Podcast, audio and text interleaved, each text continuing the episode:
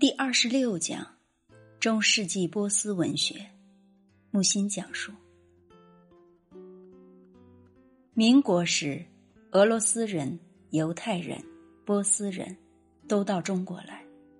我们小时候叫波斯人“回回人”。波斯在古代是非常繁华的大国，被蒙古人征服后几百年翻不了身。波斯古话主要画植物，不太画人物、动物。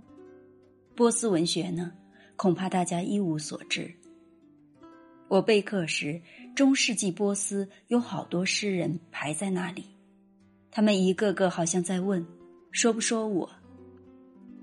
时间不够，我只好割舍许多人。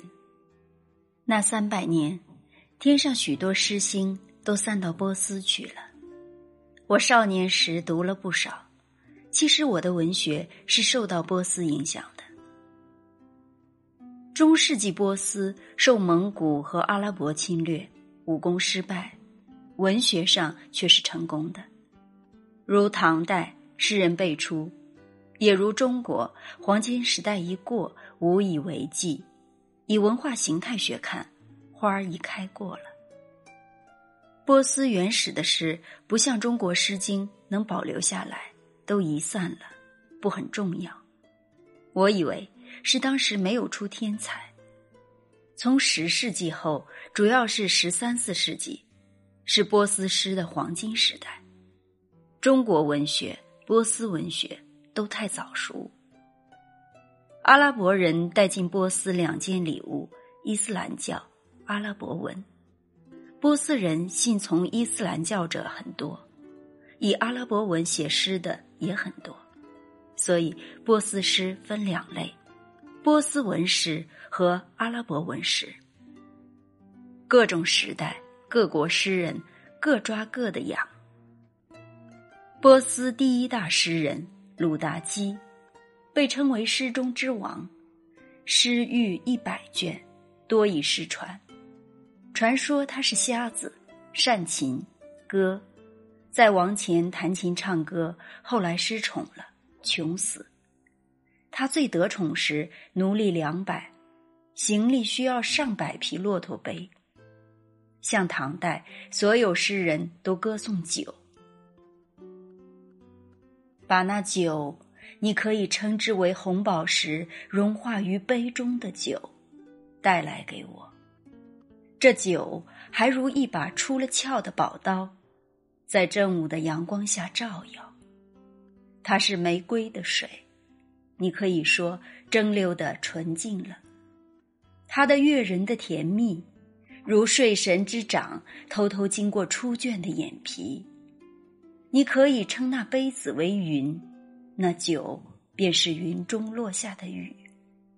或可以说，你所长久祈祷的。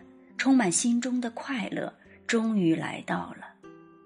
如果没有了酒，所有的心都要如一片荒漠，困闷而黑暗。如果我们的生命的呼吸已经告终，一看见酒，生命便会回来。啊！如果一只鹰倏然飞下来，攫取了酒，带到天空上去。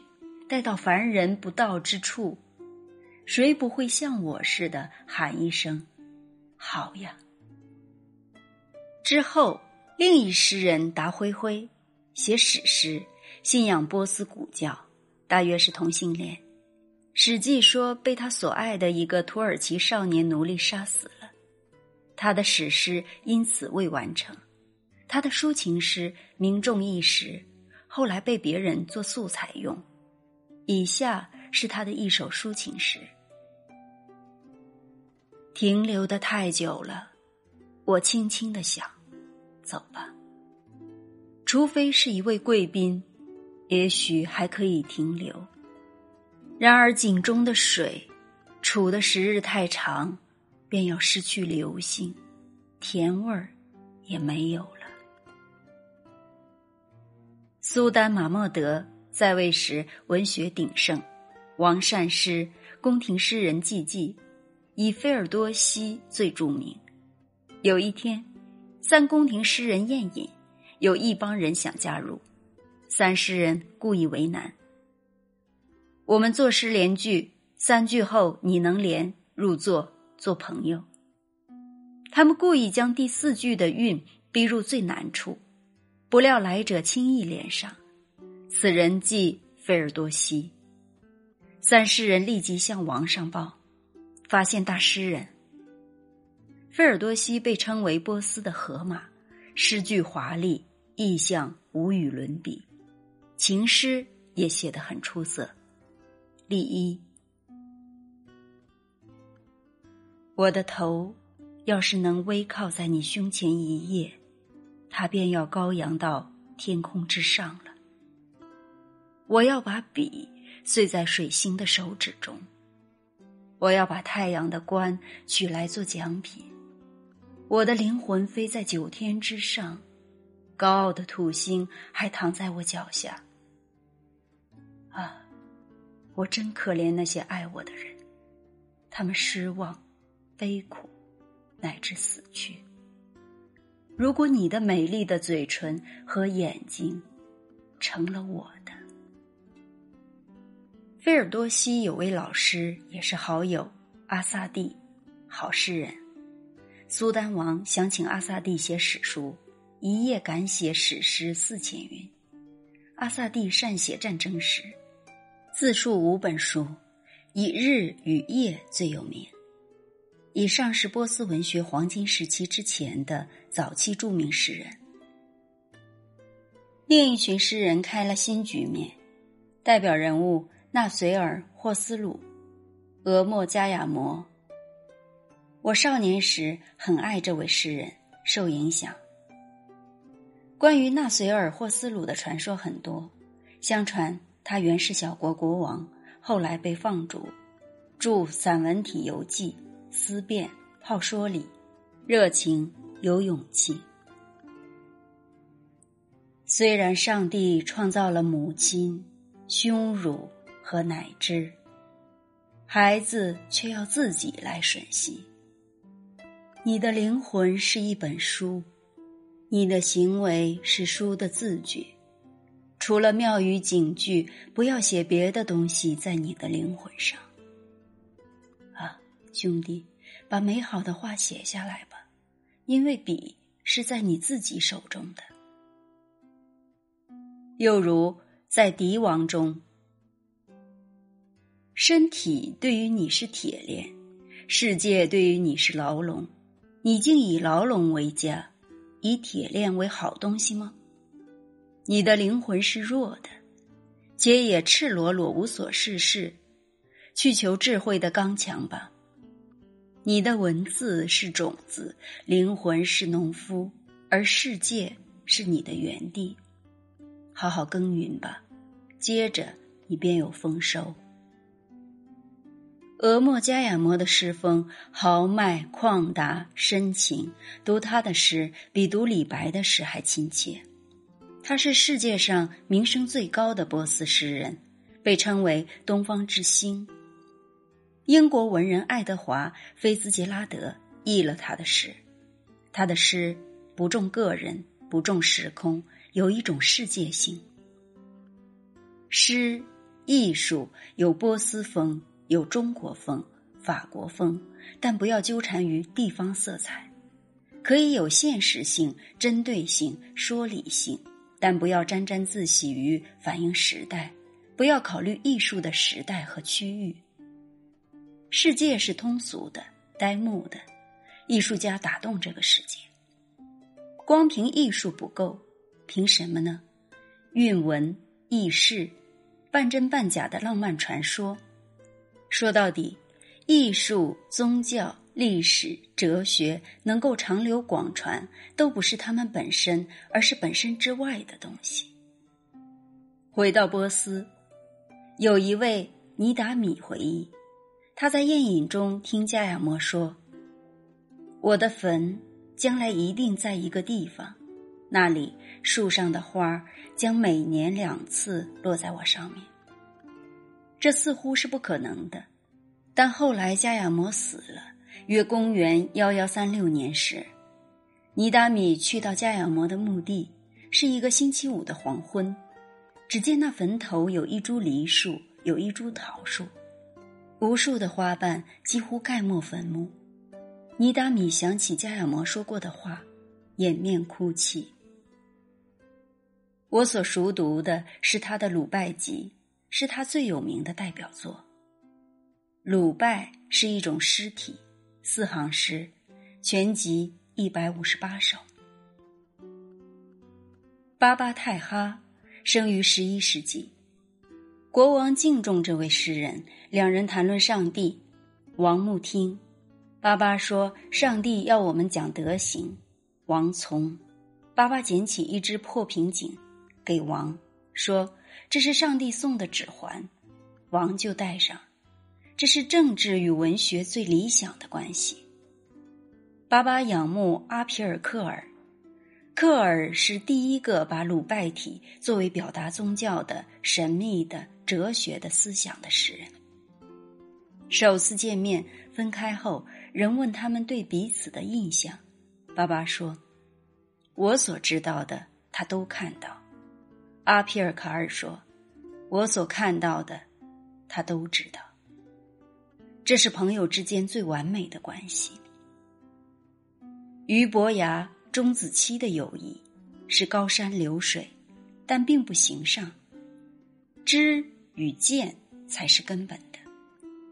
阿皮尔科尔的经验来自灵魂世界，他的风格异于其他诗人，别有深度。立先生，如我饮酒，如我耗费生命与酒和爱的混淆，请勿责备。当我醒时，我和敌人并坐；我忘怀自己时，是和朋友一起。我说：“你的美属于谁？”他答：“因为只有我一个存在，故属于我。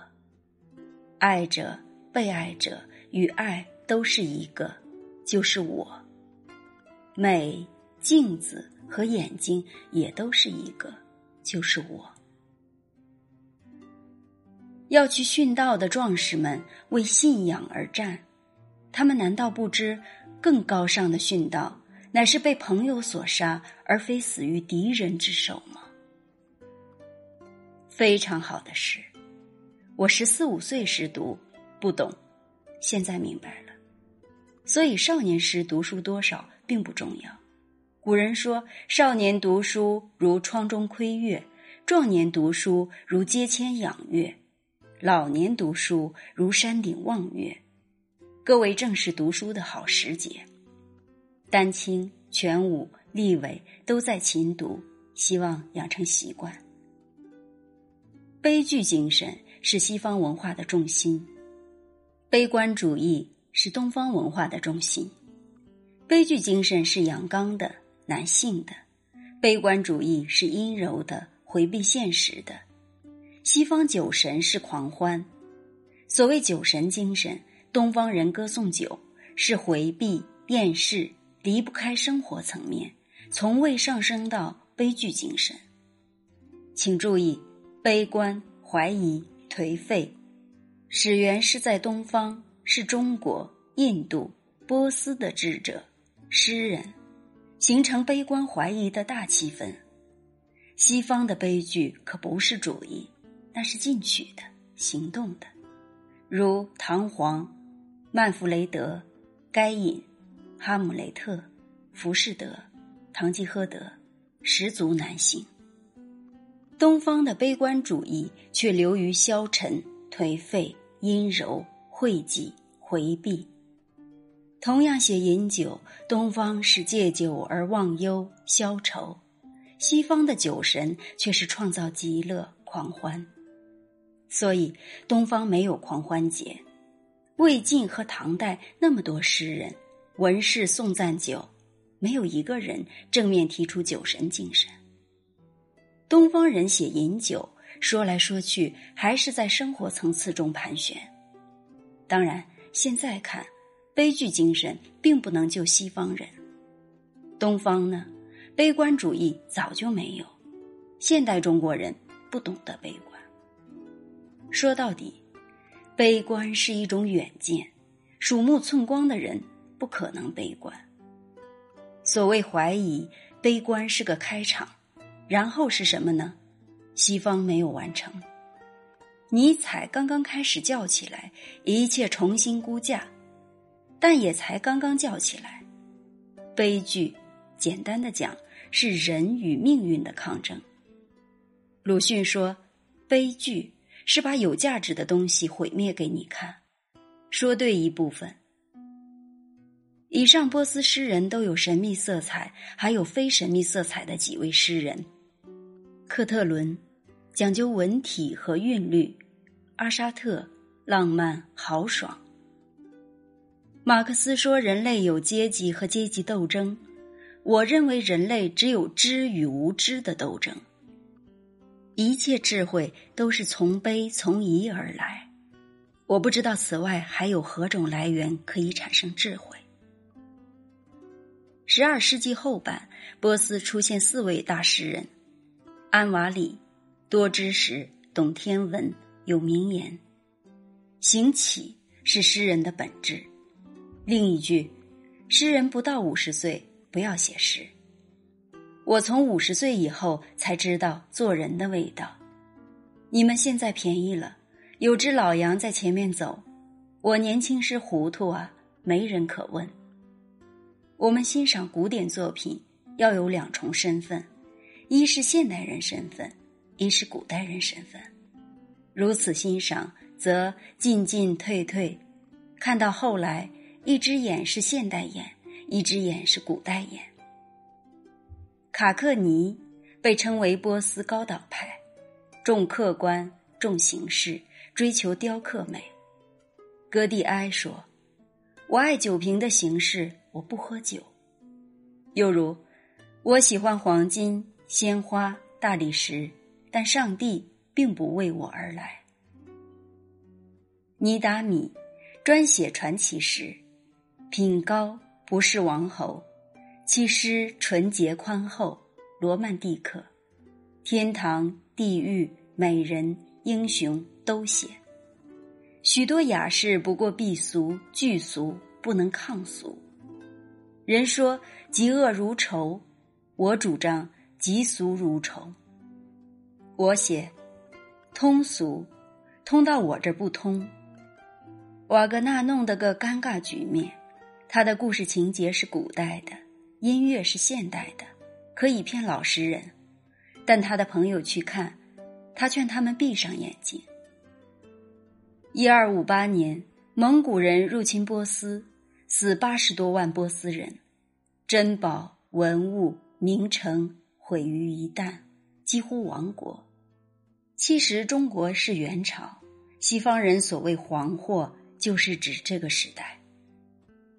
但蒙古人对知识分子比较客气，当时波斯大诗人照出不误。陆米、英法都有一本，其诗有现代精神，有新感觉、新观点。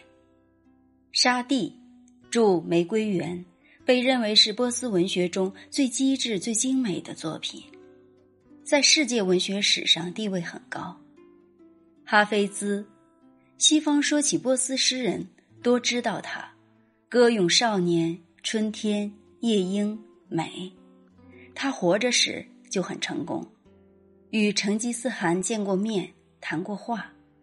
以后到波斯去，应该去看看哈菲兹的墓，华美至极，尚有其诗：“拿酒来，酒染我的长袍，我为爱而醉，人却称我是智者。”我以为这是写酒最好的一首诗。伟大的诗人，悲剧精神和悲观主义是混在一起的，阳刚和阴柔是一体的，无所谓东方西方，就像一个圆球，光亮阴影在一起。所有伟大的诗人都这样，这是古代的好，被他们占领了。好吧，要看我们了。